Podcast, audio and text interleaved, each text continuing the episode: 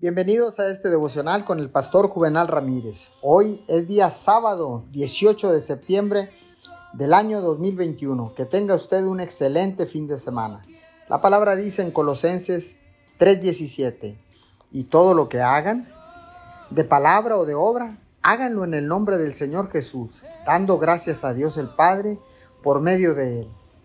¿Ha considerado alguna vez que podría estar empeorando sus problemas hablando de ellos excesivamente? Es fácil concentrarse en las cosas que no van bien.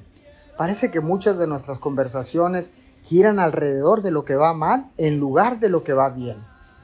Los niños están enfermos, el tráfico es terrible, me duelen los pies, no puedo permitirme esto, no puedo continuar con esto.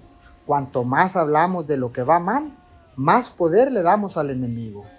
Cuando está pasando por un momento difícil, lo mejor que puede hacer es dejar de hablar de lo grande que es su problema y comenzar a hablar acerca de cuán grande es Dios. En su momento de oración, medite en la palabra de Dios y hable sus promesas sobre su situación. El poder llega abundantemente cuando se concentra en hablar de lo que puede pasar con Dios de su lado.